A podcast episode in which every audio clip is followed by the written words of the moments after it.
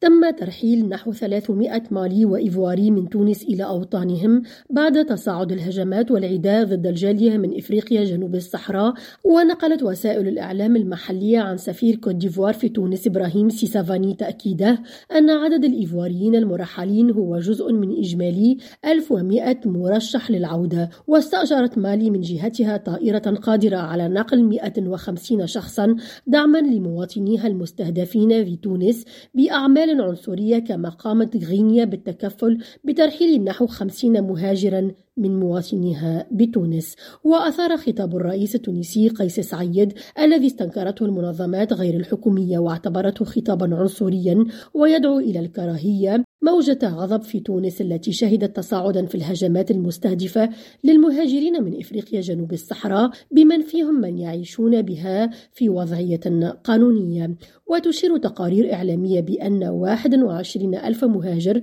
من إفريقيا جنوب الصحراء مسجلين رسميا في تونس معظمهم في وضع غير قانوني فقدوا وظائفهم وطردوا من منازلهم بين عشية وضحاها. نرجس بديراري مراجو تونس.